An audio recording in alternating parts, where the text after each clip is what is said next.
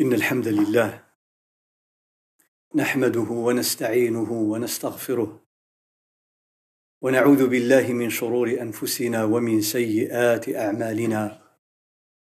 من يهده الله فلا مضل له ومن يضلل فلا هادي له. وأشهد أن لا إله إلا الله وحده لا شريك له. وأشهد أن محمدا عبده ورسوله. يا أيها الذين آمنوا اتقوا الله حق تقاته ولا تموتن إلا وأنتم مسلمون. يا أيها الناس اتقوا ربكم الذي خلقكم من نفس واحدة وخلق منها زوجها وبث منهما رجالا كثيرا ونساء.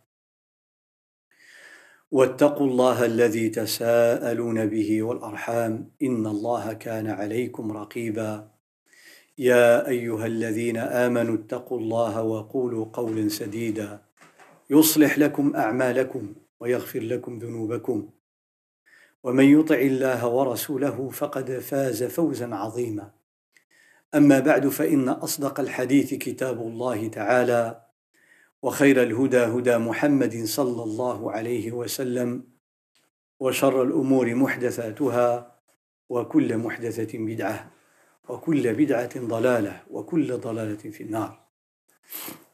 أيها الإخوة والأخوات معاشر المؤمنين والمؤمنات très chères sœurs très chers frères السلام عليكم ورحمة الله وبركاته.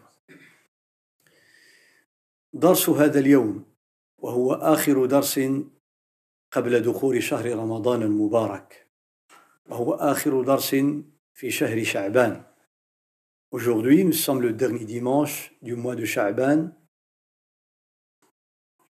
Fort probable que après-demain, ça sera le début du mois du Ramadan, c'est-à-dire mardi, jeudi. Fort probable. On attend demain, Inch'Allah, pour être certain. Donc aujourd'hui, nous allons voir quelques règles, quelques questions-réponses à propos du ramadan. Puisque c'est une obligation pour chacune et pour chacun d'apprendre le strict minimum nécessaire dans la religion par rapport à chaque pratique qu'il va pratiquer. فمعلوم لدى كل مسلم أو ينبغي أن يعلم أن هناك في ديننا ما هو واجب على كل مسلم ان يتعلمه وهو ما يجب عليه وجوبا عينيا كالصلوات الخمس وكصيام رمضان وكالزكاة إن ملك النصاب بشروطها أي بشروط الزكاة والحج لمن استطاع إليه سبيلا وكذلك سائر الأحكام إذا وجبت على العبد فينبغي أن يتعلم ما يجب عليه حتى يعبد الله تعالى على علم. Quand on est chargé d'une pratique religieuse, eh bien, nous devons, c'est une obligation, nous devons apprendre les règles de cette pratique. Comme les cinq prières, le jeûne du mois du Ramadan, la zakat pour les personnes qui doivent s'acquitter de la zakat et le pèlerinage pour les personnes qui en ont les moyens et qui remplissent les conditions. Et c'est la règle pour le reste. Il n'est pas admissible qu'un musulman ou une musulmane commence le mois du ramadan sans connaître, je dis bien, le strict minimum obligatoire. Certainement, il y a des détails, il y a des choses un peu compliquées, on a besoin de demander à quelqu'un qui connaît. Mais le strict minimum, comme par exemple l'intention, le fait de s'abstenir, de boire, de manger, c'est-à-dire ce qui annule le, strict minimum qu'on doit connaître, même dans les annulateurs du jeûne. Il y a des choses compliquées. Euh, des médicaments, certains médicaments, l'insuline, les vaccins, etc. Donc là, euh, le simple musulman n'est pas obligé de connaître tout, mais il doit demander. Il doit demander. فهناك أشياء ينبغي للمسلم أن يتعلمها ك احكام الصيام ونحن على ابواب الصيام وقد لا يعرف بعض التفصيلات وبعض الاشياء التي هي محل نقاش وخلاف بين أهل العلم وتحتاج إلى اجتهاد المجتهدين هذه يسأل عنها. أما الأشياء التي تجب عليه هي الأشياء التي ينبغي لكل مسلم أن يعرفها. منها أحكام أو بعض أحكام النية ومنها ما ينبغي أن يتقيه ويجتنبه ليصح صومه ونحو ذلك. ولهذا الغرض سميت هذه أو هذا اللقاء وهذا الدرس من فقه الصيام Le titre donné à cette séance, c'est les questions les plus importantes à propos du ramadan, première partie. Première partie parce que au fur et à mesure, durant le mois du ramadan, nous aurons besoin de connaître les règles du jeûne qui viendront progressivement. Il y a plusieurs questions qui reviennent chaque année, au début du ramadan, à la moitié du ramadan, à la fin du ramadan, et même la veille de l'Eid, par rapport à Zakat al-Fitr, etc. فهناك أحكام يحتاج إليها الصائم من أول رمضان وهناك أحكام يحتاج إليها خلال رمضان وهناك أحكام يحتاج إليها في آخر رمضان Donc il y a des règles à connaître depuis le début du ramadan et des règles à connaître durant le mois, le mois du ramadan et des règles à connaître à la fin du ramadan. Celui qui les apprend avant le ramadan, c'est encore mieux. Comme ça, il est bien préparé. فإذا الحديث سيكون في هذا السياق وحديث عن معرفة ما يتعلق برمضان connaître le, les points les plus importants, les éléments les plus importants concernant le jeûne du mois du Ramadan. Quand je dis le jeûne, il n'y a pas que le jeûne, il y a les règles de tarawih, de la prière, les règles de zakat et d'autres règles. Mais ça tourne autour du jeûne du mois du Ramadan. ومن أجل أن أبدأ هذه الحصة أو هذا الدرس وهذا اللقاء لابد من مقدمة وحينما أقدم بمقدمة أو بمقدمات هكذا بالجمع إنما أريد أن ندخل على الأحكام وقد هيئت نفوسنا وأرواحنا وعقولنا لنكون أكثر رغبة في الخير. Donc chaque, dans chaque cours, au début de chaque séance, de chaque conférence, je commence toujours par une petite introduction qui peut des fois prendre une demi-heure, moins ou plus. Pour moi, c'est la partie la plus importante. Pourquoi Parce que c'est une préparation. Si on n'est pas préparé pour écouter, eh bien, on n'aura pas grand-chose à la fin de la séance qu'on fruit. La préparation est importante. C'est la méthodologie de l'islam. Avant de faire la prière, il y a l'appel à la prière. Il y a deux rak'at à faire. Après avoir fait les ablutions, avant de prier le farida. Donc, euh, avant de jeûner Ramadan, il y avait Sha'ban. Et avant d'aller au pèlerinage, durant toute ta vie, le pèlerinage n'est obligatoire qu'une seule fois dans la vie. On peut faire l'umrah autant de fois que la personne désire. فالدين يعلمنا أن نتهيأ وأن نعد أنفسنا للعبادات الكبرى قبل أن ندخل في الفريضة نهيئ أنفسنا بالاستماع إلى الأذان ومحاكاة ما يقول المؤذن أي نقول مثل ما يقول المؤذن إلا عند قوله حي على الصلاة حي على الفلاح. نقول لا حول ولا قوة إلا بالله. وإذا وقبل صلاة الفريضة نتوضأ ونصلي ركعتين بعد الوضوء. وقد نصلي بعض الرواتب قبل الفريضة. كل هذا من أجل أن ندخل في الفريضة ونحن على أتم الاستعداد. حتى تنفتح قلوبنا لمناجاة الله سبحانه وتعالى Dans la prière, nous allons parler avec qui Avec Allah subhanahu wa ta'ala. Donc, le minimum, c'est d'être prêt, c'est de se préparer, d'être attentif. Car même si on prie 4 raka'at ou 10 000 raka'at, sans être concentré dans la prière, sans être attentif dans la prière, eh bien, la plupart de notre récompense est annulée et perdue. il se peut même qu'après des années de prière, il n'y a aucune hasana. Ce n'est pas le fait de faire des gestes mécaniques qui compte aux yeux d'Allah subhanahu wa ta'ala.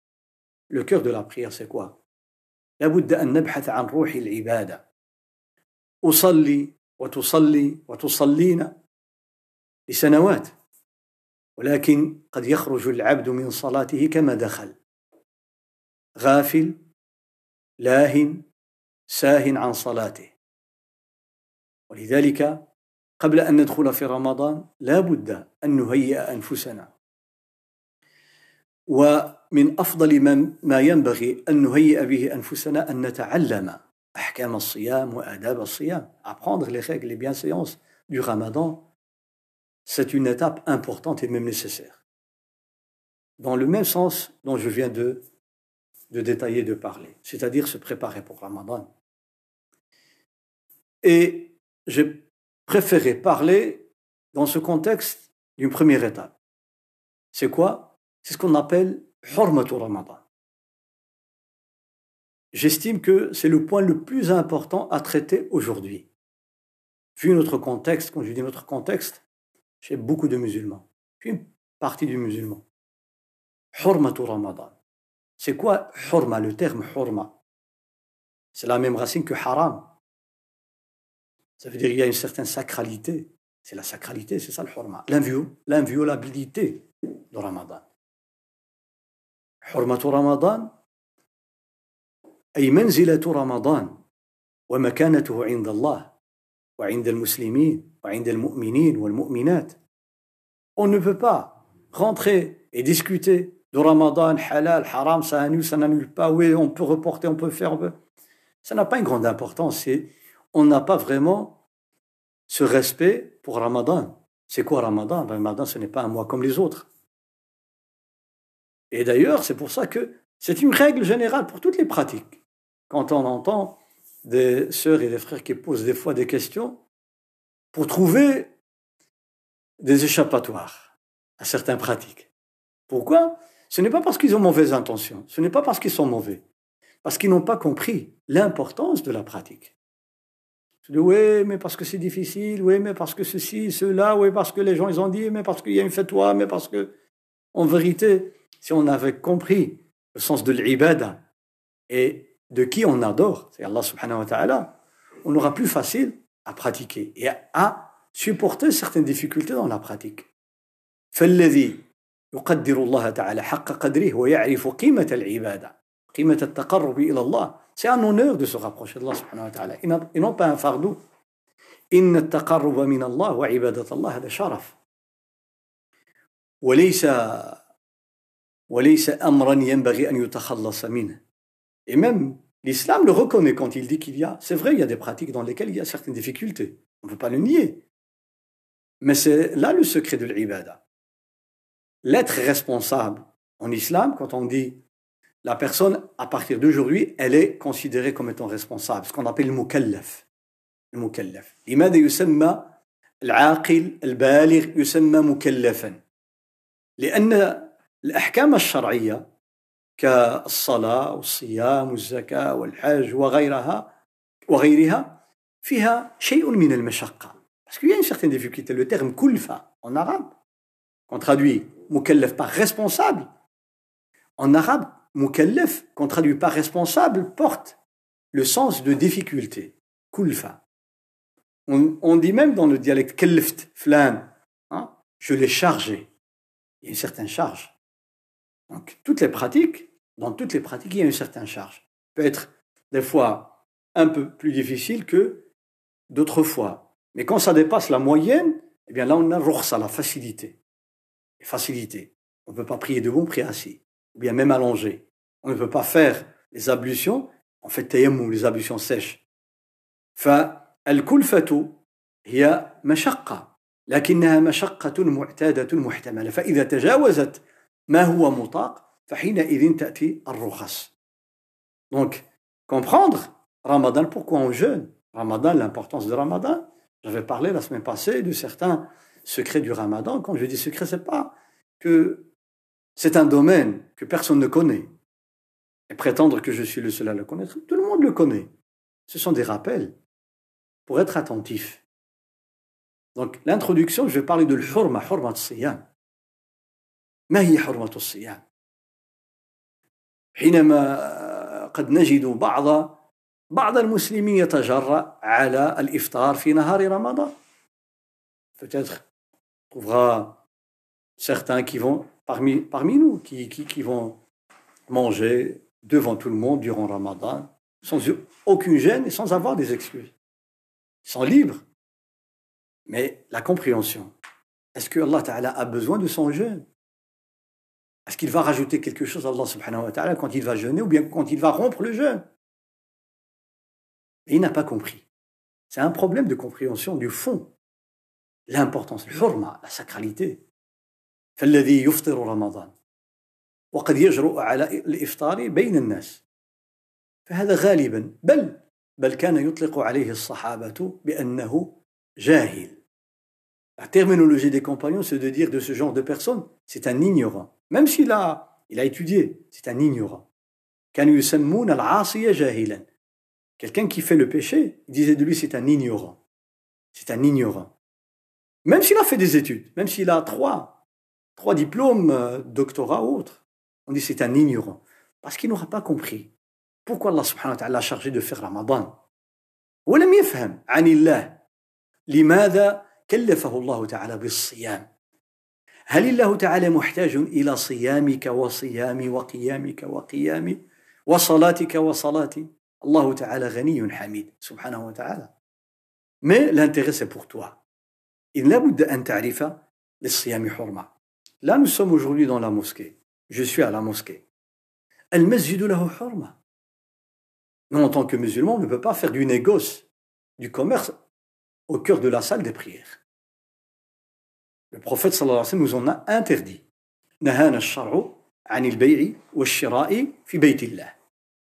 Pourquoi? Parce que la mosquée elle a une sacralité. Al-Masjid. Al-Musalli, celui qui fait la prière, il a une certaine superficie qu'on ne peut pas transgresser quand il fait la prière. On ne peut pas passer devant lui.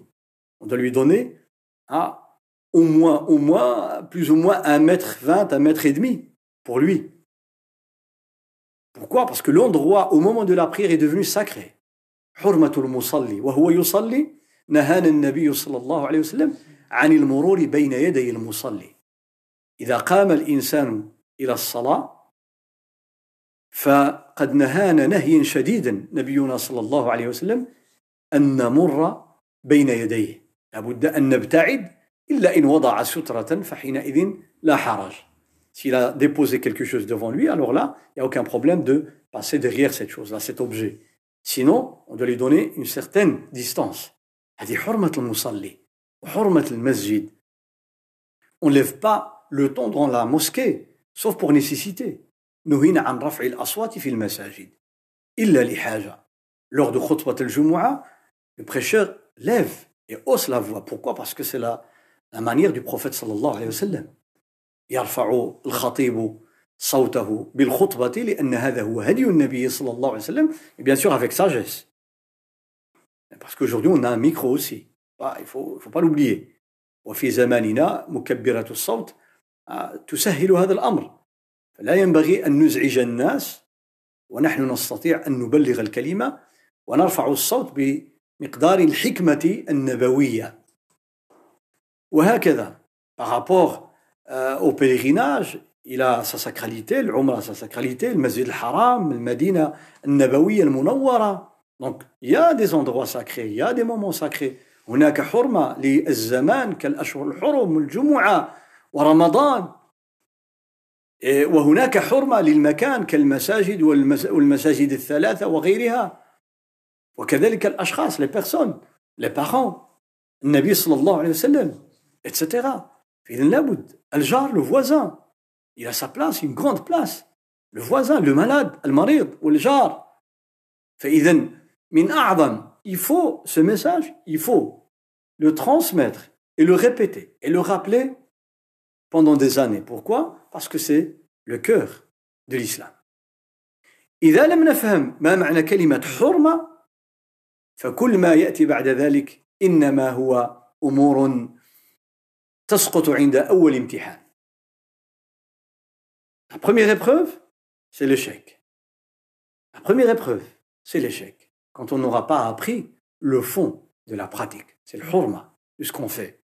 Le Coran al-Karim, il est sacré inviolable القرآن العظيم له حرمة في تناوله في وضعه في قراءته la façon de le lire on ne peut pas le lire comme on lit n'importe quel texte le prophète sallallahu alayhi wa sallam nous a mis en garde contre cela on ne peut pas le déposer n'importe où et pourquoi les ulama ils ont interdit d'utiliser par exemple le Coran ou bien même l'appel à la prière comme sonnerie du téléphone العلماء نهوا عن استعمال القرآن أو الأذان أو ذكر الله في رنات الهواتف Pourquoi Parce que tu rentres aux toilettes et tout d'un coup tu entends l'appel.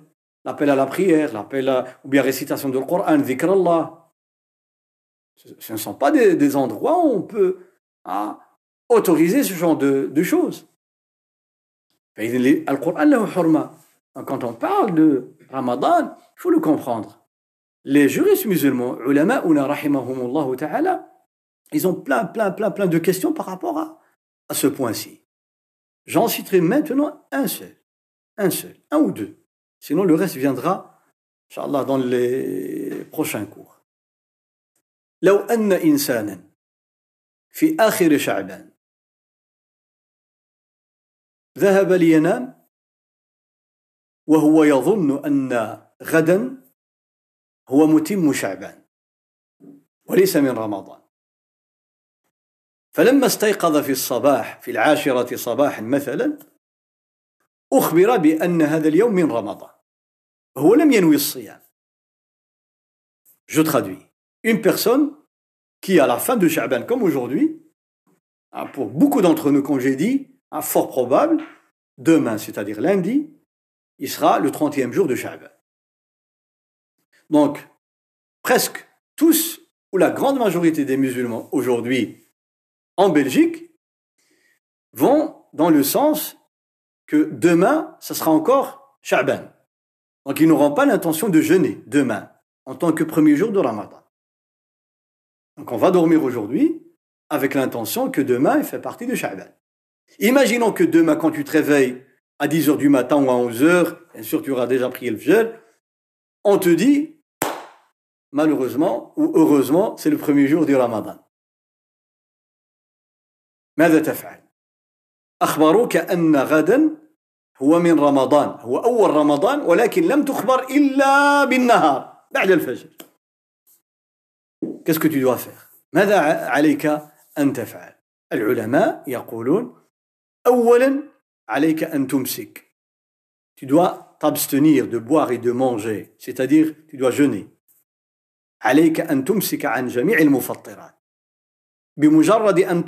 Dès qu'on t'annonce que c'est le premier ramadan, tu arrêtes de manger, de boire, etc. Et pourtant tu as mangé le matin. Je vais encore plus loin. Même si tu n'avais pas mangé, tu n'as pas formulé l'intention, ou tu n'as pas eu l'intention de jeûner. Ramadan.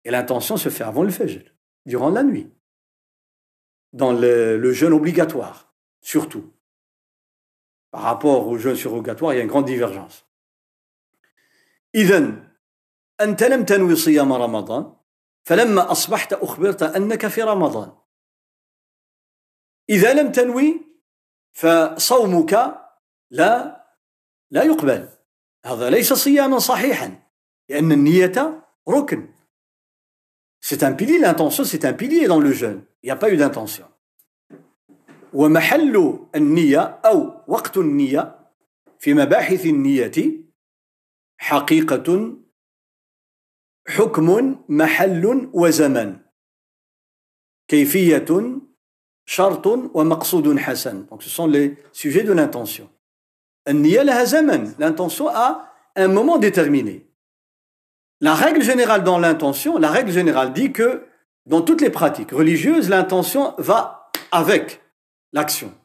Avec, ça veut dire, je prie Dhor, à ce moment-là, je fais l'intention. Je veux faire une pratique religieuse, eh bien, au moment où je voudrais la faire, c'est là où je dois avoir l'intention. Pas avant. Avec l'action. Ils sont accompagnés. Elles sont accompagnées. L'intention est l'action. Mais les savants disent, exception, le jeûne. Elle doit être faite avant, durant la nuit. Et le jeûne commence qu'elle fait. Même si tu formules l'intention, plutôt, tu fais l'intention même après le Maghrib, c'est valable parce qu'on est dans la nuit. إذن النية من الليل والصيام يبدأ في الفجر أو من الفجر فإذا أصبحت ولم تنوي فصيامك غير صحيح ومع ذلك تمسك vous voyez l'équation? Je commence Ramadan sans faire l'intention avant le Fajr, durant la nuit, et on m'informe pendant la journée du premier jour du Ramadan, alors que moi je ne le savais pas, les savants me disent que je dois m'abstenir de manger et de boire. Et pourtant, je n'ai pas fait l'intention. Ou même j'ai déjà mangé le matin. Ils disent pour la sacralité du jour de Ramadan. C'est pas parce que tu as déjà mangé ou tu n'as pas fait l'intention, tu te dis, mais aujourd'hui, ce n'est pas valable mon jeûne, donc je vais continuer à manger. La disons, tu n'as pas le droit de transgresser Ramadan.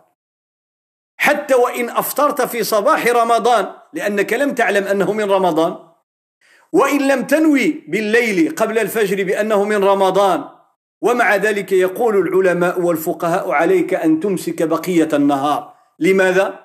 ماشي تجي تقول بأن مادام أنا ما نويتش أو لا كليت في الصباح إذا معليش نكمل هذا النهار لأنني خصني نقضيه دون تو لي دون تو لي كا جو دوا ريكوبيري سو جور لا خاصك تقضيه لكن لما يخبروك بأنه من رمضان خصك توقف لماذا؟ لحرمة رمضان On doit comprendre ça. Et surtout, les, nos enfants et les générations qui vont venir comprendre le, le sens de l'hurma, l'hurma. On ne traite pas Ramadan comme n'importe quel mois. Ramadan, Allah subhanahu wa ta'ala l'a préparé avant et pendant et après. Et subhanallah, c'est quelque chose qui doit nous interpeller. Allah azza wa jal, ليظهر لنا قيمة رمضان وحرمة رمضان Déjà, on se prépare avant Ramadan. نعد أنفسنا قبل رمضان. لماذا النبي صلى الله عليه وسلم il jeûnait beaucoup de Sha'ban pour plusieurs raisons. Et il les a cités sallallahu alayhi wa sallam. Il y a aussi pour bien se préparer pour Ramadan, comme j'ai dit, les prières surrogatoires avant l'obligatoire. Quatre rak'at avant le dhuhr, par exemple. تحية المسجد. Deux après le wudu. فهذا استعداد لرمضان. من بين الحكم من الحكم في صيام شعبان أن تستعد لرمضان وهذا يحدث أن عددا من المسلمين والمسلمات من الذين لا يصومون من شعبان شيئا فإذا دخل رمضان يبدأون الصيام طبعا هذا لا شيء فيه ولكن بعضهم قد يفطر أول يوم من رمضان ناسيا لأنه لم يعتد الصيام Ça arrive à beaucoup de frères, beaucoup de sœurs. premier jour de Ramadan, ou bien le même le deuxième jour. Ils oublient que c'est Ramadan. Alors ils vont manger, ils disent Ah, c'est Ramadan, j'ai oublié. Pourquoi Parce qu'ils n'avaient aucune habitude dans le jeûne, de jeûner des jeûnes surrogatoires comme Sha'ban par exemple. فالله سبحانه وتعالى أراد لنا أن نهيئ أنفسنا قبل رمضان Ajoutons à ce point ce qu'on appelle dans la jurisprudence musulmane Tara il Hilal. Ra'a veut dire visionner, regarder, voir. Tara'a, ça veut dire être ensemble. Et beaucoup de gens font l'effort de d'observer le croissant lunaire.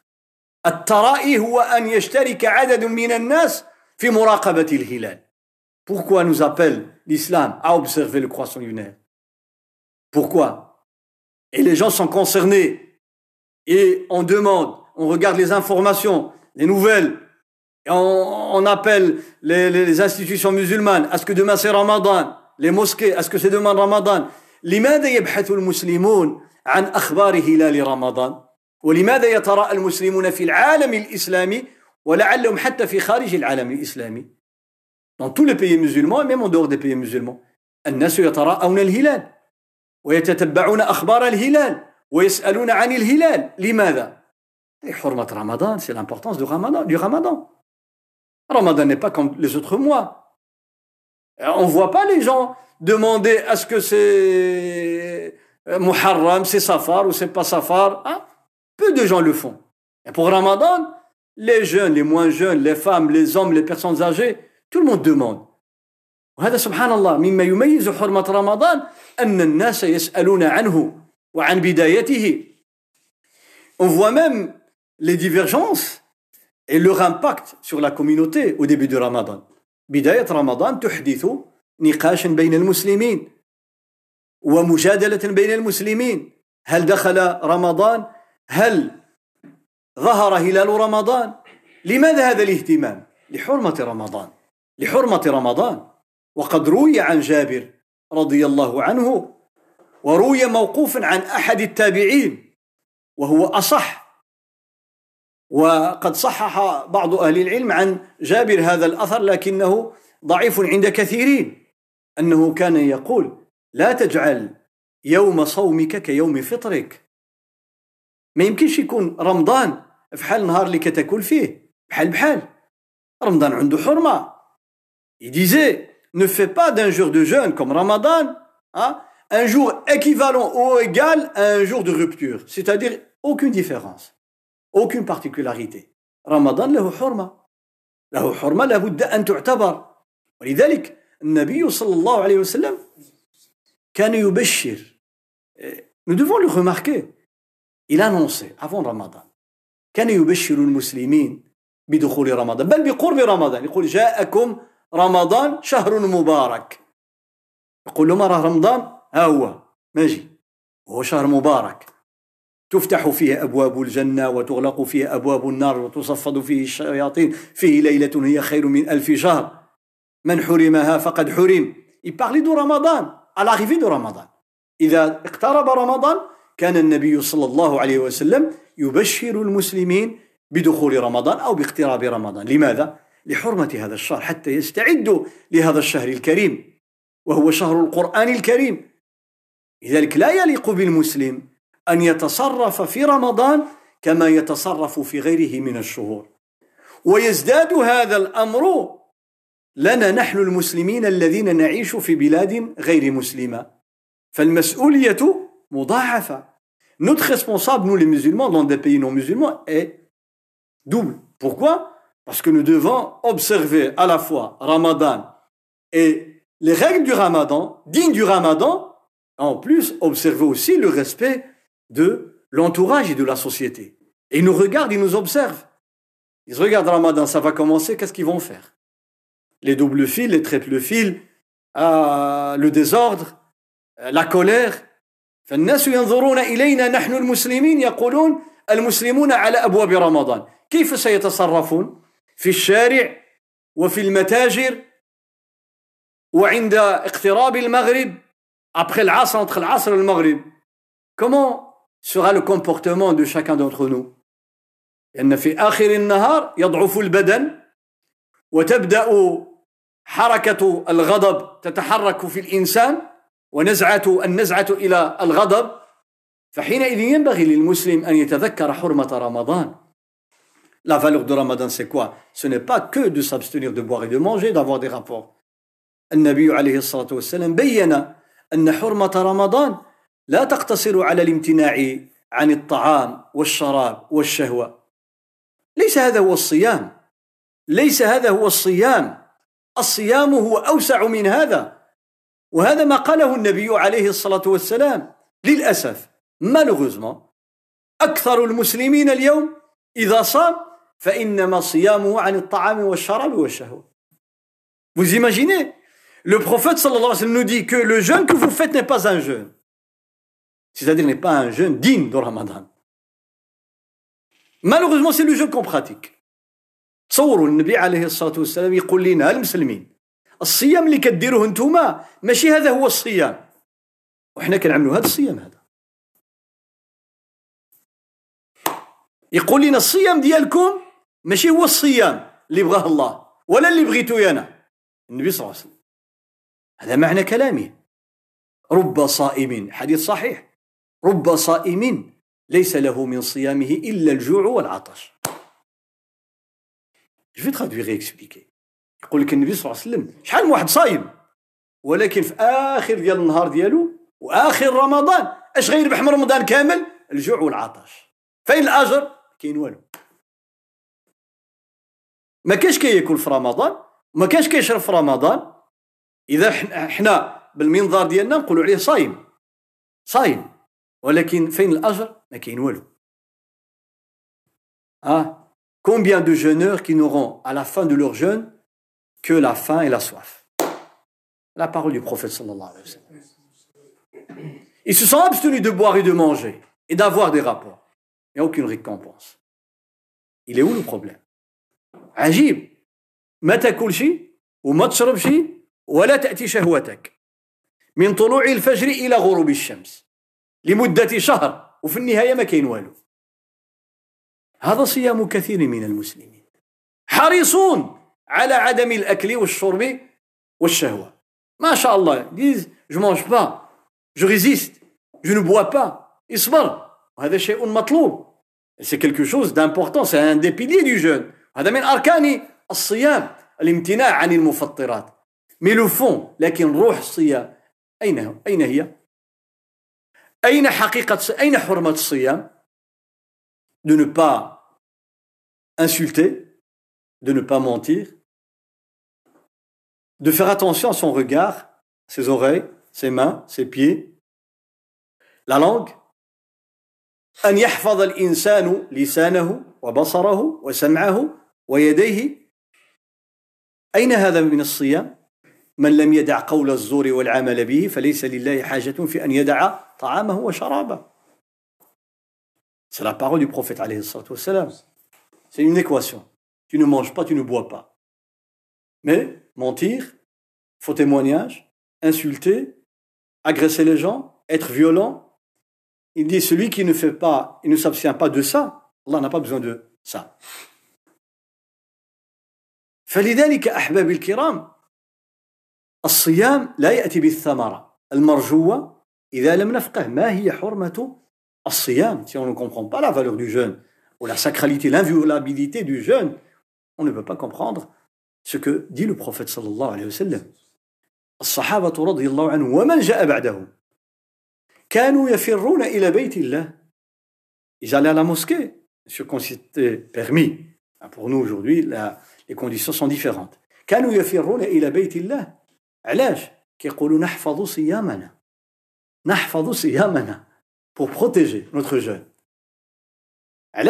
Parce que s'il est dehors en train de traîner sans avoir besoin d'aller au magasin ou d'aller faire des courses ou bien d'aller au travail, il est là juste pour se promener, hein, eh bien, il va ramasser beaucoup de سيئات de péchés.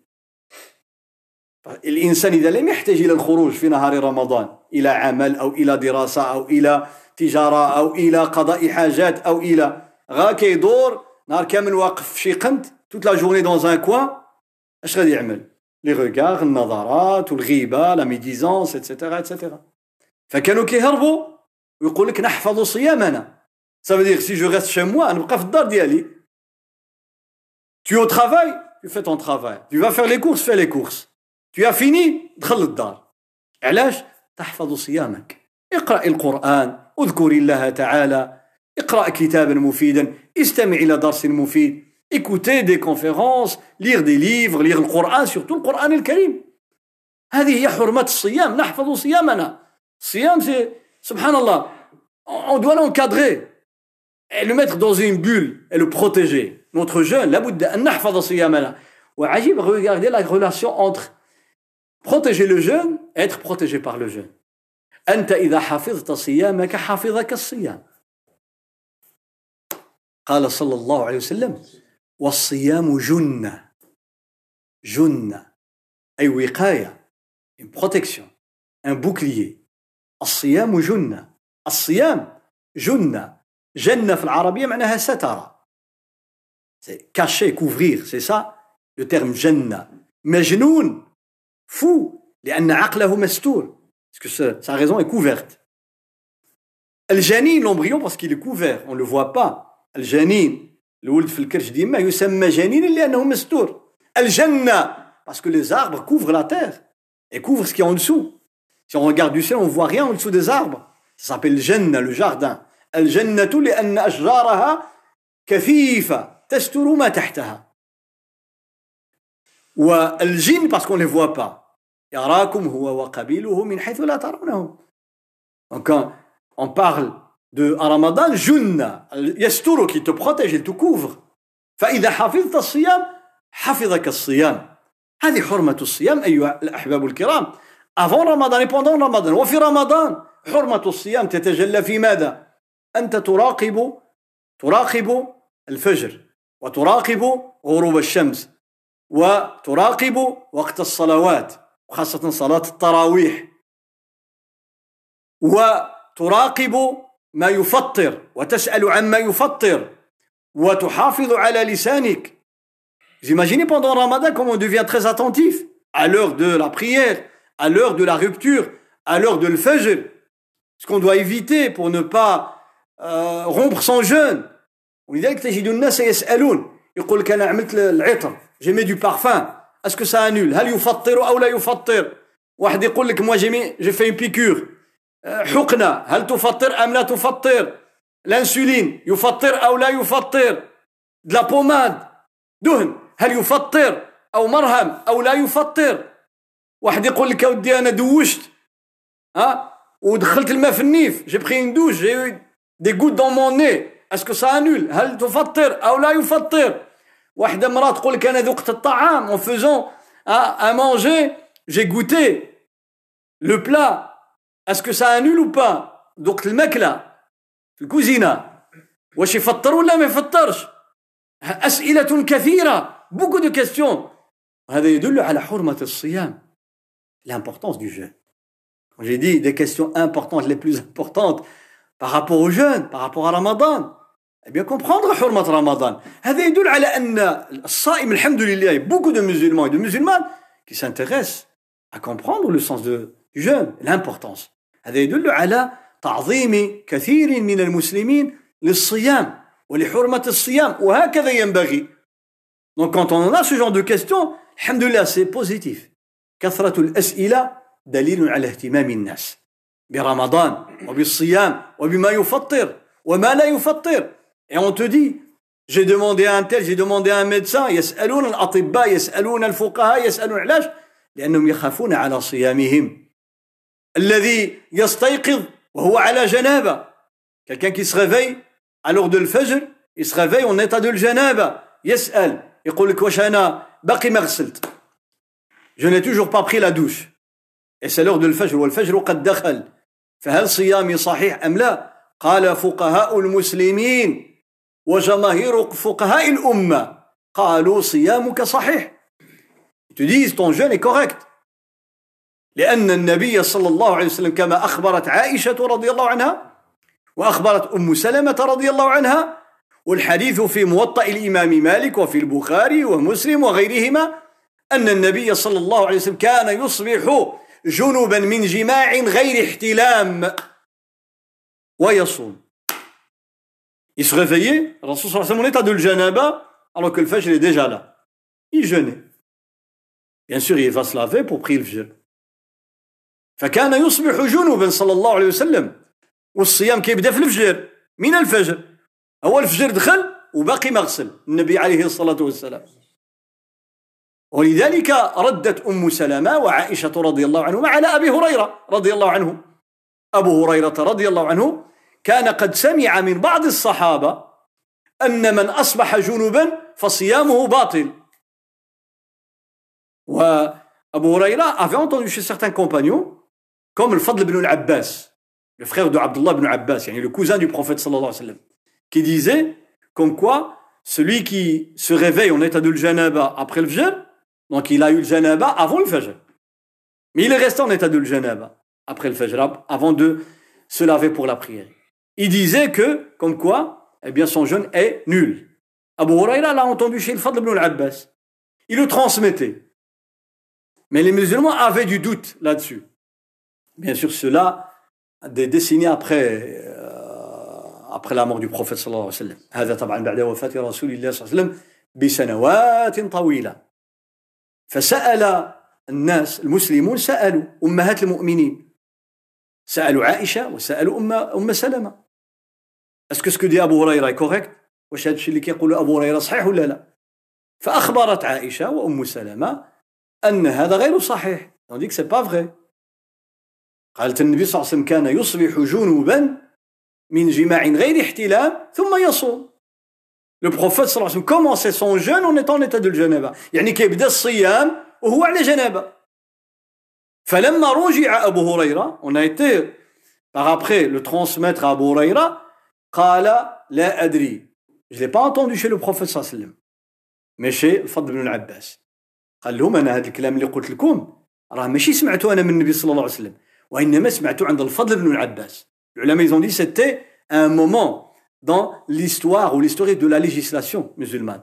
قال العلماء هذا كان في واحد الوقت. ولكن بعد ما بقاش. الانسان خالص يصبح جنابه فالإنسان يسأل مثل هذه الأسئلة. وقد يسأل الإنسان عن الحجامة في رمضان. On pose les questions الحجامة الحجامة الحجامة notamment avec le Covid. Ah, comme il y a la discussion, est-ce que c'est le Covid ou la Covid? Est-ce que c'est masculin ou bien c'est féminin? الحجامة في رمضان الحجامة للصائم تفطر أو لا تفطر. الفصد la prise de sang تفطر أو لا تفطر أو يفطر أو لا يفطر الفصد. كل هذه أسئلة. والفقهاء رحمهم الله قالوا عن الحجامة جمهورهم من المالكية والشافعية والحنفية قالوا الحجامة لا تفطر Donc الحجامة n'annule pas le jeûne. N'annule pas le jeûne. Donc ça c'est la réponse directe. Hanabila, l'école de l'imam Ahmed, la vie qui est euh, chez eux, la vie le, le, qui, qui, est le plus fort, ils disent que ça annule. Mais la majorité, ça n'annule pas. جمهور علماء المسلمين وفقهاء المسلمين يقولون إن الحجامة لا تفطر الصائم. علاش؟ Parce que nous avons deux hadiths. un hadith qui dit comme quoi le prophète sallam dit, une fois, il a aperçu quelqu'un qui pratiquait le hijama, il dit eh bien, celui qui pratique le hijama, eh bien, a annulé son jeûne, et la personne sur laquelle on pratique le hijama, son jeûne est annulé aussi. لأن حديث شداد بن أوس وحديث رافع بن خديج حديث deux صحابة rapporté le hadith رضي الله عنهما يقولوا بأن النبي صلى الله عليه وسلم شاف واحد كيديروا له الحجامة فقال أفطر الحاجم يعني الشخص اللي هو مختص في الحجامة والمحجوم هذاك اللي مريض. قال أفطر الحاجم والمحجوم. donc ça c'est un حديث وهذا الحديث أخذ به الحنابلة الحديث que choisissent الحنابلة. Il y a l'autre حديث. هناك حديث آخر حديث ابن عباس.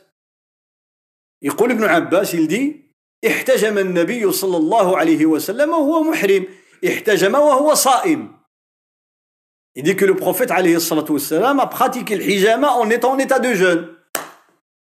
يقول ابن عباس أراه النبي صلى الله عليه وسلم دار الحجامة وهو صايم وما مشاش يقول للناس بأن راه الحجامة تفطر وخصني نقضي هذا النهار ولا ردوا البال ولا ما بين هذا. وتأخير البيان عن وقت الحاجة لا يجوز. مش واضح. donc nous avons deux textes العلماء la majorité des savants قالوا فعلا كاين هذا الحديث وهذا. ولكن هذا اللي فيه افطار الحاجم والمحجوم الحديث dans lequel il dit que الحجامة annule le jeûne. هذا كان قالوا في عام فتح مكة. à la huitième année؟ عام 8 من الهجرة. لما فتح النبي صلى الله عليه وسلم مكة وكان في رمضان. كان في رمضان. فقال هذا الكلام. وحديث ابن عباس deux ans après عامين بعدها. قالها في حجة الوداع. قالوا معنى هذا الحديث نسخ هذا. le deuxième حديث a annulé la première loi. Le premier la première loi à la huitième année. La deuxième loi le pèlerinage d'adieu à la dixième année. Et c'était le صلى الله عليه وسلم وكان اخر رمضان ديال النبي صلى الله عليه وسلم في حجة الوداع. يعني في عام ديال حجة الوداع. Ils ont dit que le deuxième hadith a abrogé le معنى أن الحجامة لا تفطر. الصائم. هذا مذهب جماهير العلماء. وحتى الصحابة رضي الله عنهم منهم عبد الله بن عمر. والحديث البخاري. سئل ابن عمر فقيه من فقهاء الصحابة. سئل قال له تلميذه élève.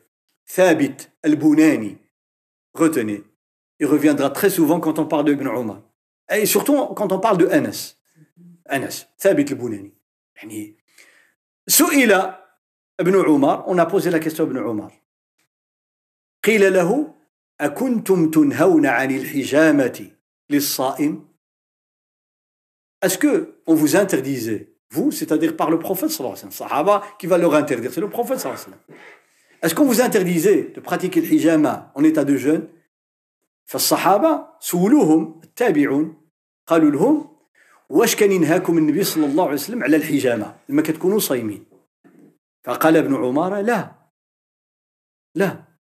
كلاف. قال لا. يعني النبي صلى الله عليه وسلم ما كينهالاش عن الحجامة لما كنكونوا صايمين إلا من أجل الضعف. On évite الحجامه parce que ça affaiblit لو كور et non pas parce que ça annule le jeûne قال لهم حنا كنا كنجتنبوا الحجامه حيت كتضعف الجسم ديال الانسان لان الدم يخرج يخرج يخرج كيضعف الانسان وممكن يمشي ياكل لان كاين اللي كيدير الحجامه كيسخف وهذا معروف beaucoup de frères et de sœurs quand ils pratiquent le hijama ils tombent dans l'évanouissement donc ils auront besoin alors de manger et de boire donc ils vont ils devront annuler leur jeûne non pas par le hijama mais la conséquence du hijama فالحجامة قد تؤدي إلى حاجة الصائم إلى أن يأكل. إذا أغمي عليه يبطل صومه annule le jeûne فلذلك قال ابن عمر dit من أجل الضعف parce que ça fragilise le corps on évitait hijama pendant le jeûne. أي أن الحجامة لا تفطر الصائم ولكن ينبغي أن نجتنبها في رمضان حتى لا نحتاج إلى إلى الإفطار أو قد يغمى علينا.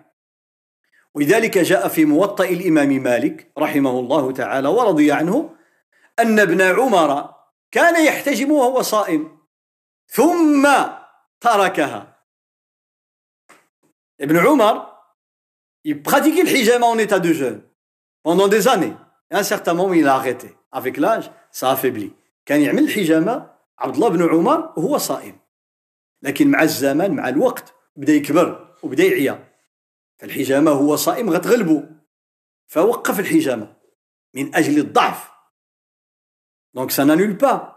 هذه من الأسئلة التي تأتي في رمضان وكل هذا يدل على حرمة الصيام عند الناس Alhamdulillah, le fait de poser des questions, même beaucoup de questions à propos du jeûne, c'est ça ce que ce qu'on cherche. Montrer aux gens que Ramadan a sa sacralité. Ramadan له حرمة. وميم à la fin de Ramadan. الناس غادي يبداو يسولوا في آخر رمضان على ليلة القدر ليلة 27 كيف تحيا ليلة القدر؟ ثم عن زكاة الفطر صدقات الفطر qu'est-ce qu'on fait le jour de العيد. كل هذا قبل رمضان وفي رمضان. même après رمضان ست أيام ديال شوال بعد رمضان نعملوها مباشرة بعد العيد ولا on peut le faire par après ou bien directement après العيد les six jours de شوال كل هذه الأسئلة إنما المقصود منها بالدرجة الأولى إظهار عظمة الصيام. شهر رمضان اللي هو شهر القرآن الكريم لذلك حرمنا للعام الثاني من أصوات القرآن الكريم يصدح بها القراء في بيوت الله pour la deuxième année que beaucoup de musulmans sont privés de ces récitations du Coran al-Karim durant tout le mois de Ramadan. كنت تأتي بالليل إلى بيت الله فترى الشيخ الكبير والمرأة العجوز وهي تتهادى بصعوبة في الطريق لتصل إلى بيت الله لتستمع إلى القرآن الكريم ولتقوم خلف الإمام تستمتع بتلاوة كتاب الله تعالى des personnes très âgées et même malades, des personnes fatiguées, épuisées, tu les vois à minuit, à 1 heure du matin, à 3 heures du matin, à l'heure de le faire, je vais venir à la mosquée. Pourquoi Pour écouter le Coran al-Karim pendant Ramadan. لأن حلاوة القرآن في رمضان تختلف عن حلاوته خارج رمضان. وحلاوة الصيام في رمضان تختلف عن الصيام خارج رمضان. وحلاوة القيام في رمضان والله إنها لتختلف اختلافا عظيما عن القيام خارج رمضان. On ne peut pas avoir la même saveur, ni de la prière, ni du jeûne, ni de la récitation pendant Ramadan comme en dehors de Ramadan. لا يمكن. الحلاوة ديال العبادة كتكون في رمضان ما عمرها تكون بحال خارج رمضان. ولذلك يقول الفقهاء اللي استطاع يصوم رمضان عنده عذر باش يفطر ومع ذلك استطاع يصوم يصوم حسن Les juristes disent, si tu as une excuse pour manger un ou, un ou deux jours de Ramadan, ou même tout le mois du Ramadan, comme le voyageur, le malade, إنسان مسافر عنده حق يأكل. واحد مريض مرضا يجعل الصيام شاقا عليه له عذر. أن أن يفطر. ولكن كيقولوا إذا قدر يصوم إذا قدر يصوم وصام كيقولوا راه داك الصيام ديال رمضان. واخا عندك أنت الحق باش تقضيه. ما عمر البركة ديال رمضان جبرها خارج رمضان. ما يمكنش. Tu dis tu peux récupérer pendant toute une année le nombre de jours de Ramadan que tu auras mangé. Donc un, كما قال الله تعالى فعدة من أيام أخر. un, un nombre de jours équivalent, égal. Lakin, le baraka, la bénédiction de Ramadan, tu ne, tu ne, tu ne la trouveras jamais en dehors de Ramadan. Le baraka de Shahr Ramadan, قل quel est le mois durant lequel les démons sont enchaînés et toutes les portes du paradis ouvertes durant un mois et toutes les portes fermées Il n'y a pas. ما كاينش شي شهر في العام اللي تفتح فيه جميع ابواب الجنه وتغلق جميع ابواب النيران وتصفد فيها الشياطين لا يوجد هذا الا في رمضان Durant quel mois il y a une nuit خير من ألف شهر qui est meilleur que, mieux que mille mois de pratique et d'adoration que durant le mois de Ramadan. فلذلك بركة رمضان وحرمة رمضان لابد أن ننتبه لها ثم أقف عند بعض الآداب التي تدل على هذه الحرمة La valeur de Ramadan, on la découvre aussi dans les bienséances du jeûne et les règles du jeûne. Non pas que dans le côté juridique, dont j'ai cité quelques exemples, mais aussi dans les bienséances, c'est-à-dire les règles qu'il est recommandé d'observer. بعض الآداب التي ينبغي للصائم أن يحترمها هذه تدل على حرمة حرمة هذا الشهر العظيم تعجيل الفطر تعجيل الفطر rompre le jeûne dès que c'est l'heure Ne pas attendre une minute. تعجيل الفطر. بمعنى لما تسمع الله أكبر بعض الناس قد يتساءلون. وهذا كذلك مهم معنى أنهم كيهتموا خايفين على الصيام ديالهم. كيقول لك واش نتسنى حتى يكمل المؤذن عاد عندي الحق نفطر؟ أو لا بمجرد ما يقول الله من حقي نفطر. c'est une question كنشوفوا بعض المرات في الجامع لما كنا كنجيو للجامع في رمضان quand on pouvait venir à la mosquée durant رمضان on voyait des gens مسكين خايف. il a les dattes عنده التمر في يدو. Il entend المؤذن وهو يسمع الأذان ولكن لا يجرؤ على أن يوصل كيتسنى حتى يكمل المؤذن. خايف. كيقول لك عندك ناكل المؤذن باقي ما كمل ورمضان ديالي مشى. A peur de manger avant que le muazzin n'ait fini le l'appel à la prière. مع أن المؤذن لا يؤذن إلا إذا دخل المغرب معنى أن لما تسمع المؤذن راه المغرب دخل كل لا تنتظر المؤذن ne fait l'appel à la prière que quand il est sûr et certain que le coucher du soleil est déjà arrivé. De manger. Donc on n'a pas à attendre la fin de l'adhan. فلا تنتظر انتهاء المؤذن من الأذان وإنما كما قال صلى الله عليه وسلم في البخاري ومسلم لا يزال الناس بخير ما عجلوا الفطرة. ما حد غتسمع داك c'est l'heure عندك un calendrier عندك التقويم. الإمساكية فيها 43 43 43 بسم الله كل. حتى وإن لم يؤذن المؤذن. même si المؤذن fait pas l'appel à la prière. هذا وقت المغرب كل.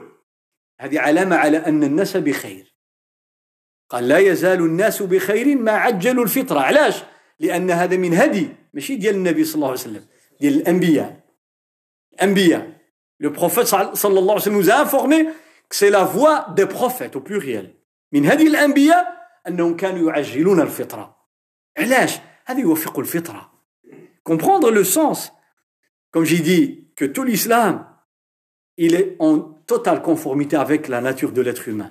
Le ما يكون جيعان النهار كامل. واش كيزرب انه يتسنى الوقت ديال الماكلة ولا لا؟ هذه فطرة في الإنسان. غريزة. سي اني d'attendre le moment de rupture. C'est normal. انت النهار كامل صايم. وكتجلس كتسنى. كتسنى شنو؟ تسنى تاكل. طيب الله سبحانه وتعالى أرحم الراحمين. قال لك صافي كل. تقول له لا بلاتي شوية. هذا خلاف الفطرة ديال الإنسان.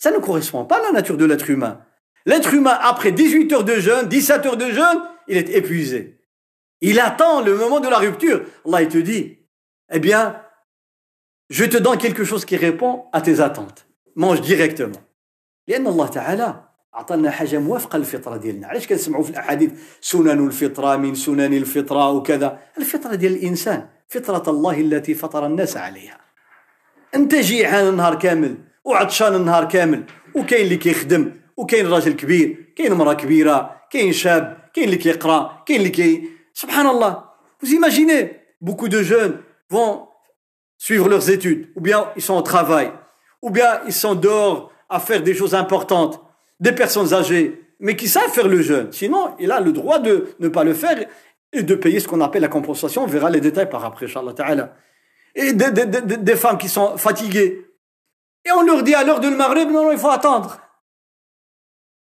C'est contre la nature de l'être humain. هذا يخالف فطرة الإنسان. يدخل المغرب وانت كتسنى. لذلك شوف سبحان الله. النبي صلى الله عليه وسلم لما قال لا يزال الناس بخير. ما عجلوا الفطر. يقولوا طيب شو على deux 3 minutes زايدة ولا خمسة دقائق ولا 10 دقائق زايدة ولا شنو؟ لا. القضية هي أعمق من هذا. c'est pas pour les 5 10 minutes non non c'est la nature de l'être humain الله تعالى يقول لك انت عبد لله تعالى اطعت الله الله يقول لك أنا نرحمك ادخل المغرب كل ما تسنى والو قول لا لا غتسنى علاش غتسنى راه الناس تعبان تعبانين والناس عياو والناس خصهم ياكلوا لا نتسناو لا تفتح هذا الباب ولذلك سبحان الله النبي صلى الله عليه وسلم ان جور il était était en voyage كان كان في سفر مع الاصحاب ديالو ومعاه بلال il regarde il observe. Il dit à Bilal, est-ce que le soleil s'est couché Une fois que le disque solaire derrière l'horizon a disparu, يلا الشمس بدات تهبط تهبط تهبط تهبط هذه الشمس غربت ما بقاوش يشوفوها وباقي الضوء تو اكلير مي لو ديسك سولير a disparu اذا قرص الشمس غاب النبي صلى الله عليه وسلم قال له جيب لي الماء دوما دو لو وشرب صلى الله عليه وسلم ديريكتومون علاش قال إذا أدبر الليل من ها هنا. إذا أدبر النهار من ها هنا وأقبل الليل من ها هنا فقد أفطر الصائم. Une fois le disque solaire disparaît, c'est le début de la nuit. Eh bien, le jeûneur doit manger. شوف هذا نعرفوا حرمة ديال ديال هذا الصيام كيف حفظه لا بوكوا كوم tu auras la force pour le lendemain يكون عندك قوة لقيام للقيام déjà pour faire التراويح Il faut des forces. Donc mange. Tu auras le temps de manger, de te reposer, et comme ça, tu, vas faire la prière. le dernier repas de la nuit, eh bien, c'est le contraire. Mina sunnati sahur. De le garder le plus tard possible, avant le fajr. sahur ila هذا من هدي الأنبياء et le prophète, النبي صلى الله عليه وسلم. De le garder le maximum. ويقول صلى الله عليه وسلم تسحروا فإن في السحور بركة. Euh, peut-être il y a des sœurs et des frères qui négligent. Il dit Moi, j'ai pas besoin. J'ai déjà mangé l'achat, j'ai pas besoin. بعض الصائمين يقتصرون على طعام الإفطار في المغرب. كيفطر في المغرب كيقول لك صافي أنا شبعان. كتقول له معليش في السحور نتسحر يقول لك والله ما محتاج شيء وهذا خطأ في فهم الدين. c'est la mal compréhension encore une fois لأن السحور ماشي هو الضرب يعني السكسو والمشوي وتاكل non. يعني ماشي حرام تاكل هذا الشيء ولكن c'est pas le but السحور c'est juste déjà البركه de, de suivre النبي صلى الله عليه وسلم راه بركه اتباع النبي صلى الله عليه وسلم هذا أمر فيه بركه اي pour avoir des sucres pour le lendemain. ولذلك النبي صلى الله عليه وسلم قال نعمة حديث صحيح نعم السحور أو نعم سحور المؤمن المؤمن يقول لك المخير ديال السحور ديال المؤمن شنو هو التمر il dit les dates pour le comme dernier repas de la nuit. Quel plat. Quel plat. Hein, Les dates. قل نعم سحور المؤمن التمر. قل لك زعما اذا تسحرتي بالتمر. ما شاء الله عليك انت مؤمن باش تفهم؟ أن السحور المهم تتبع النبي صلى الله عليه وسلم؟ راهو في خير خير وبركة. وسبحان الله. اللي كياكل بزاف كيجوع. كيحس بالجوع. كيحس بالجوع. واخا ما هوش يجي يعني يحس بالجوع. كون tu manges trop à tu sens la faim le lendemain, même si tu n'as pas faim. لان الماء تعمر المعده المعده خصها تعمل مجهود كبير باش تهضم داك الشيء واذا كليت ليدام خصك اربعه خمسه سته ساعات والمعده كتخدم معنى كتهلك المعده كتحس بالتعب quand tu remplis le ventre avant le fajr et surtout ce qui est gras eh bien l'estomac il lui faut 4 5 6 heures et même plus pour digérer il est épuisé le matin tu vas sentir la fatigue اللي كياكل حاجة قليلة في السحور شوية د الماء التمر un verre de thé شي بيضة هكذا خفيفة شي حاجة خفيفة. المهم chacun c'est ce qu'il mange غدا اللي كيكون منشط مزيان. لذلك السحور من بركة الأنبياء التي تركوها لنا. والنبي صلى الله عليه وسلم تسحروا فإن في السحور بركة. garder tard la nuit حتى إن المسلمين سبحان الله. الصيام هذه الأسئلة هذه عجيبة هذه على حرمة الصيام. سئل زيد بن ثابت رضي الله عنه. زيد بن ثابت رضي الله عنه كما في الصحيح سئل قالوا له كم كان بين السحور؟ سحور النبي صلى الله عليه وسلم وبين الأذان. Ils ont dit, toi, tu as assisté à des repas de suhour avec le Nabi sallallahu alayhi wa sallam. Combien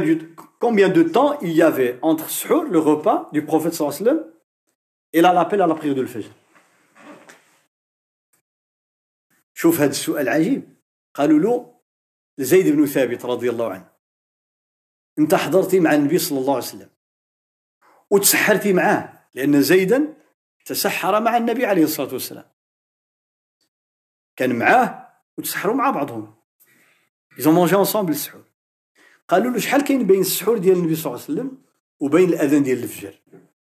قال قدر خمسين آية. قدر خمسين آية. Vous avez compris? Non. Plus ou moins. سئل زيد قالوا له شحال بين السحور ديال النبي صلى الله عليه وسلم يعني النبي عليه الصلاه والسلام نزلوا له السحور ويا ديبوزي ا مونجي شويه ديال الماء شويه ديال التمر الى اخره ماتون سي لور دو السحور جلسي تسحر كمل السحور الى فيني دونك السحور اونتر السحور بين السحور وبين الاذان شحال دو زور تخوا زور بور دير وي مي موا جي مونجي جي با بزون دو سحور كيقول لك انا كليت شبعت ما خصني نتسحر قال لهم ليكيفالون دو ليغ 50 فيرسي الوقت اللي تقرا فيه 50 ايه الوقت اللي تقرا فيه 50 ايه معناه أنه c'est pas loin de الفجر. ماشي بعيد على الفجر. راه قريب من الفجر. إذا 50 آية بين السحور وبين الأذان شحال كاع غادي باش تقرأ 50 آية. ربع ساعة؟ un quart tu vas lire 50 versets. 10 minutes 10 دقائق؟ الأذان تقرأ 50 آية. معنى قريب الفجر السحور. y a un autre enseignement وفيها فائدة أخرى. وهو أن الصحابة شوف باش غادي يوزن الوقت. وزنها بقراءه القرآن. سبحان الله on dirait que l'horloge ce n'est pas les minutes et les secondes. C'est le versets. C'est القران القران كان هو الساعة ديالهم ما قالوش مثلا مقدار قدا ولا مساعة ولا لا لا لا. قالوا المقدار ديال 50 آية. معنى أن القرآن به كانوا كيحسبوا الوقت. معنى أن رمضان رمضان c'est la récitation de القران الهم ديال الصحابه ديال رمضان سيتي القران القران القران القران القران القران القران القران حتى الحساب ديال الوقت اون كونتي لو طون قالوا لو طون دو لير 50 فيرسي سي ا توا دو فير لي كالكول فالقران سبحان الله لونيتي دو ميزور دو طون كانوا يحسبوا الوقت بقراءه القران والاعجب من هذا Ce n'est pas ce que je viens de dire. Ce qui est encore très interpellant, plus interpellant, c'est quoi أن هذا الشيء اللي قال الصحابي قال قدر خمسين آية الناس كانوا يفهموه Ils savaient combien La société comprenait, les musulmans comprenaient l'équivalent en minutes ou bien en temps. C'est combien Aujourd'hui, on a besoin de faire l'expérience. اليوم احنا باش نعرفوا ديك 50 آية شحال في هذا الوقت خصنا نجربوها ناخذوا المصحف نقراو واحد جوج ثلاثة أربعة خمسة لما نكملوا 50 آية نشوفوا الساعة شحال درنا فيها هذوك ما كانوش يحتاجوا لهذا الشيء عارفين 50 فيرسي كيعرفوا شحال الوقت ديالها 100 آية عارفين شحال الوقت ديالها كيعيشوا مع القرآن الكريم وخاصة في رمضان سورتو بوندون رمضان هذه حرمة رمضان شهر القرآن الكريم هذيك سبحان الله النبي عليه الصلاة والسلام quand il nous a dit que durant le dernier mois de Ramadan, en plus des autres mois de Ramadan, chaque année, il révisait le Coran avec Jibril. Une fois par Ramadan, tout le Coran. Une fois, une fois, une fois, le dernier Ramadan, deux fois. Et subhanallah, durant Ramadan, durant Ramadan. Et les autres mois, Jibril venait avec un verset, cinq versets, dix, une sourate. Mais révisait tout le Coran durant Ramadan. يعني جبريل كان ينزل على النبي صلى الله عليه وسلم في جميع الشهور وينزل في الصيف وفي الشتاء وفي الليل وفي النهار différents peu importe la saison le jour la nuit etc l'hiver le printemps حتى إن الإمام السيوطي رحمه الله الحافظ le grand érudit الإمام السيوطي رحمة الله عليه هذا الحافظ الكبير qui est décédé en 911 de l'Hijra مات عام 911 من الهجرة يعني هذه 500 عام il y a 500 ans qu'il est décédé L'imam Suyuti, quand il a parlé de, de différentes catégories de, de le Coran, le Coran c'est-à-dire des versets du Coran révélés, لما جاء يتكلم على الآيات ديال القرآن والصور ديال القرآن les titres قال القرآن الصيفي القرآن الشتائي القرآن الليلي القرآن النهاري القرآن السفري القرآن الحضري معنى باش يعلم لنا شنو هما الايات والصور اللي ينزلوا في السفر على النبي صلى الله عليه وسلم كان في السفر les versets les sourates révélés lors du voyage du prophète صلى الله عليه وسلم les sourates révélés quand il était à Médine. والايات والصور اللي نزلت وهو في المدينة مقيم في الحضر الايات والصور اللي نزلت في الليل des sourates révélées la nuit des versets révélés la nuit. والايات والصور اللي نزلت على النبي صلى الله عليه وسلم بالنهار بل حتى واحد القرآن سماه القرآن الفراشي اللي نزل على النبي صلى الله عليه وسلم وهو في الفراش ديالو Regarde à quel point suivre les détails de toute la vie du prophète صلى الله عليه وسلم القرآن الكريم يقول لنا شنو هما الآيات اللي نزلوا على النبي صلى الله عليه وسلم والنبي صلى الله عليه وسلم في الفراش ديالو Il était dans le lit, le prophète صلى الله عليه وسلم. Il a reçu la révélation. Quel verset, quelle sourate Il nous dit, eh bien, je vais vous le montrer. شوف القرآن والقرآن كله نزل به جبريل ولم يره النبي صلى الله عليه وسلم في المنام Le prophète sallallahu alayhi wa sallam a vu des hadiths dans la, les rêves, Le Coran. Le Coran, c'est via Jibril.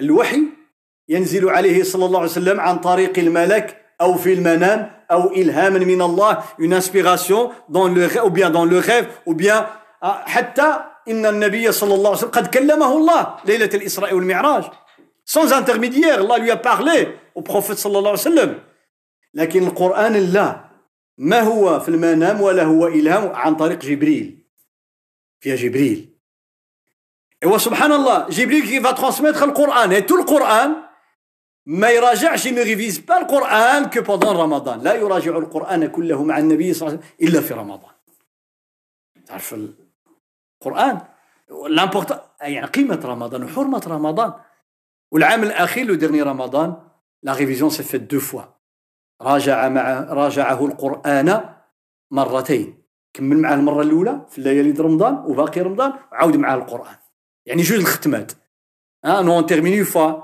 dans les mosquées en général on commence la deuxième à la fin de رمضان النبي صلى الله عليه وسلم fait deux fois durant Ramadan avec Jibril. ختم القرآن مرتين وقال كنظن بأن الأجل ديالي وصل je pense que c'est la dernière année. Non, c'est le dernier Ramadan.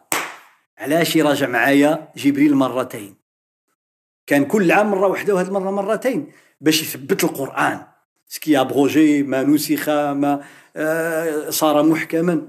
اذا quand on parle de القرآن الكريم durant رمضان on parle de la sacralité de رمضان هذه حرمة رمضان حينما نتحدث عن قراءة القرآن. آه حتى الوقت كانوا يحسبوه بالقرآن الكريم. و في رمضان الإقبال على القرآن حتى إن الإمام مالك رحمه الله كان إذا دخل رمضان ترك كل الدروس. Il a abandonné les conférences الإمام مالك كان عنده كيعلم الحديث والفقه والتفسير وكذا. يدخل رمضان يوقف كل شيء. يقبل على القرآن la récitation de القرآن الكريم. الإمام مالك أين؟ في مسجد النبي صلى الله عليه وسلم. يعني علاقة الصائم بالقرآن الكريم. ولذلك أختم وأترك الباقي إن شاء الله للمرة المقبلة. الإقبال على الصدقات وعلى الخيرات. كان صلى الله عليه وسلم أجود الناس وكان أجود أو أجود ما يكون في رمضان حين يلقاه جبريل فيدارسه القرآن ولا رسول الله صلى الله عليه وسلم أجود بالخير من الريح المرسلة Il était le plus généreux des hommes, il était encore plus durant Ramadan, à la rencontre de Jibril. Et le prophète sallallahu alayhi wa sallam était plus généreux que qu'un vent envoyé par Allah subhanahu wa ta'ala. Imagine يعني هو أجود بالخير في رمضان صلى الله عليه وسلم من الريح اللي كرسها الله سبحانه وتعالى. شحال في هذا الخير؟ لو c'est ah, comme on dit la le pollen c'est grâce au vent pollinisation. Le vent c'est les nuages. Le vent c'est la pluie. Le vent c'est renouveler l'air. الريح يجدد الله به الهواء. كيجيب لنا الريح بارد ومرة سخون. باش هذا التلوث اللي عندنا كيمشي ويجي ريح جديد هواء جديد عن طريق الريح. الريح به كيلقح الله سبحانه وتعالى الأشجار والنباتات والفواكه. الريح بها الله سبحانه وتعالى كيجيب لنا السحاب ويجيب لنا المطر. الريح وفيه ما لا نعلم. A des choses qu'on connaît pas aujourd'hui. Le vent.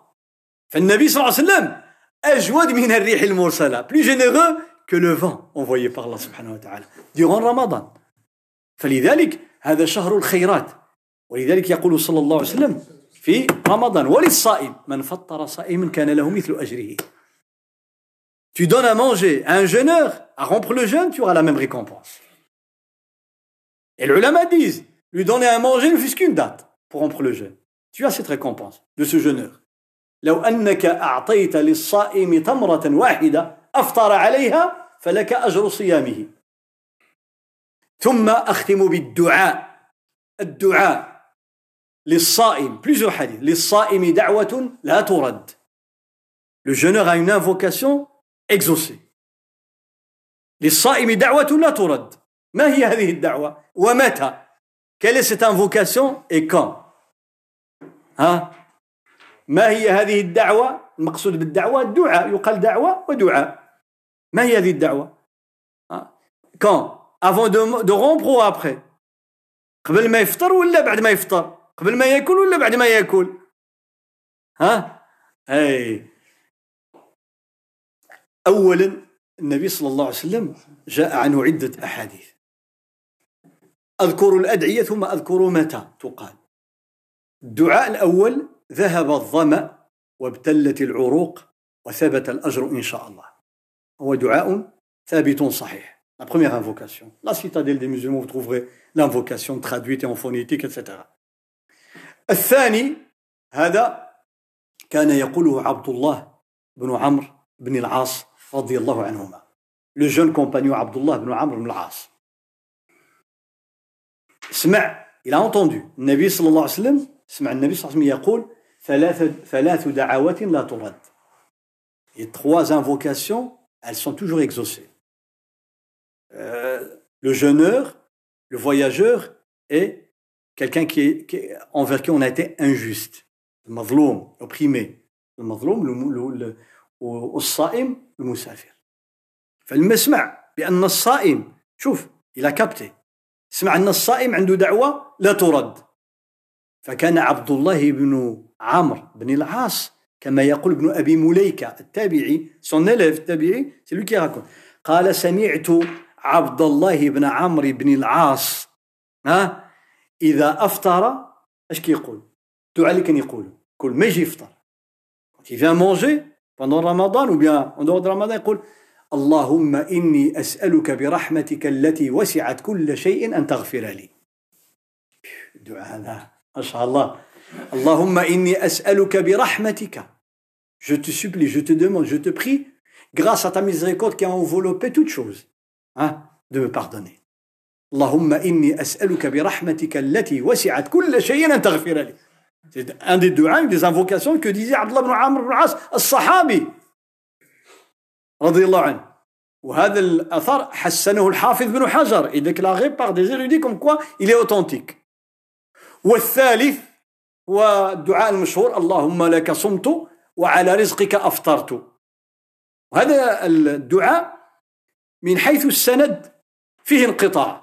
Il y a une interruption dans la chaîne de transmission. ومرسل رواه أبو داود يعني هذا سمعوا من هذا من هذا من هذا حتى النبي صلى الله عليه وسلم واحد ناقص كاين في نقص dans la chaîne de transmission il y a, il لكن قال بعض العلماء certains savants aujourd'hui comme الشيخ عبد القادر الأرناؤوط رحمه الله قال له شواهد تقويه il a d'autres voix qui le والأمر فيه يسير si on répète الدعاء numéro 1 ou bien 2 bien 3 ou bien même les 3 il n'y a aucun problème. فمن قال الدعاء الأول ولا الثاني ولا كله خير كله خير وهذا له قواعد عند عند أهل العلم متى يقال قال العلماء قالوا هذه الأدعية إما تقولها بالنهار بالنهار كل ما جاء كذا قل اللهم إني أسألك برحمتك التي وسعت كل شيء أن تغفر لي Tu peux répéter le dua pendant la journée. Ou bien, quand tu vas rompre le jeûne. Ou là, le matakoul. Le matakoul, tftar, yallah, tu commences, tu dis le dua. Soit en état de jeûne, ou bien quand tu auras rompu le jeûne. إما تقول وأنت صايم أو لا وأنت مفطر في أول إفطارك. أين وجد العلماء هذا؟ La version du hadith. للصائم دعوة لا ترد حتى يفطر حتى يفطر La version dit le jeûneur a une invocation exaucée, hein, le jeûneur, jusqu'au moment de la rupture, c'est-à-dire toute la journée. الحديث يقول الصائم عنده دعوة لا ترد الصائم راه صايم بالنهار حتى يفطر معنى النهار كامل هذه الدعوة مستجابة فوق ما قالها n'importe quel moment de la journée pendant le jeûne tu fais le dua il est exaucé وحتى تكون كاين حديث آخر فيه حين يفطر au moment de la rupture. لما يأكل. فقال العلماء إذا الصائم le jeûneur en état de jeûne وانت صايم تقول الأدعية ودعوه بما شئت. وبيا لما تفطر يلا تأكل تقول ذهب الظمأ يلا مشالك العطش ذهب الظمأ وابتلت العروق تفزقوا العروق وثبت الأجر إن شاء الله. ها au moment de la rupture quand tu auras commencé à manger. فتقول هذا أو أنت صائم كله خير وأسأل الله تعالى التوفيق لي ولكم. أسأل الله تعالى أن يغفر ذنوبنا ويستر عيوبنا ويصلح أحوالنا ويبارك في أهلنا وأولادنا وذرياتنا وأن يرحم من مات من أحبابنا وأصدقائنا ووالدينا ومن سبقنا بالإيمان وأن يشفي الله المرضى. اللهم اشف من مرض بهذا الوباء أو بغيره. اللهم اشفيه شفاء لا يغادر سقما. اللهم ألبسهم لباس الصحة والعافية. اللهم أبدلهم مكان المرض صحة وعافية يا رب العالمين. إنا نتوجه إليك في هذه الساعة من آخر هذا النهار. نرفع أيدينا إليك راجين رحمتك وشفاءك لإخواننا وأخواتنا الذين أصيبوا بالمرض. نسألك اللهم يا أرحم الراحمين ويا رب العالمين. ويا قادر ويا قدير ويا ودود ويا لطيف نسألك اللهم أن تشفيهم شفاء لا يغادر سقما. اللهم اشفهم وعافهم يا رب العالمين. اللهم أكرمهم وأكرم أهلهم بشفائهم وعودتهم إلى بيوتهم سالمين آمنين. وقد عافيتهم من كل بلاء يا رب العالمين. اللهم اتل أعمارنا وأعمارهم في طاعتك وحسن أعمالنا وأعمالهم بمنك وكرمك يا أرحم الراحمين. أسأل الله عز وجل أن يجعل مثوى الذين انتقلوا إلى دار الآخرة الجنة يا رب العالمين. اللهم أكرمهم ونور قبورهم ويمن كتابهم وثبتهم عند السؤال يا رب العالمين. ويا ذا الجلال والإكرام. اللهم بارك في إخواننا وأخواتنا في مسجد المتقين. اللهم وفقهم لما تحب وترضى. اللهم أعنهم على طاعتك ويسر أمورهم وبارك لهم في أعمارهم وأرزاقهم وصحتهم وعافيتهم. يا ذا الجلال والإكرام. سبحان ربك رب العزة عما يصفون وسلام على المرسلين والحمد لله رب العالمين.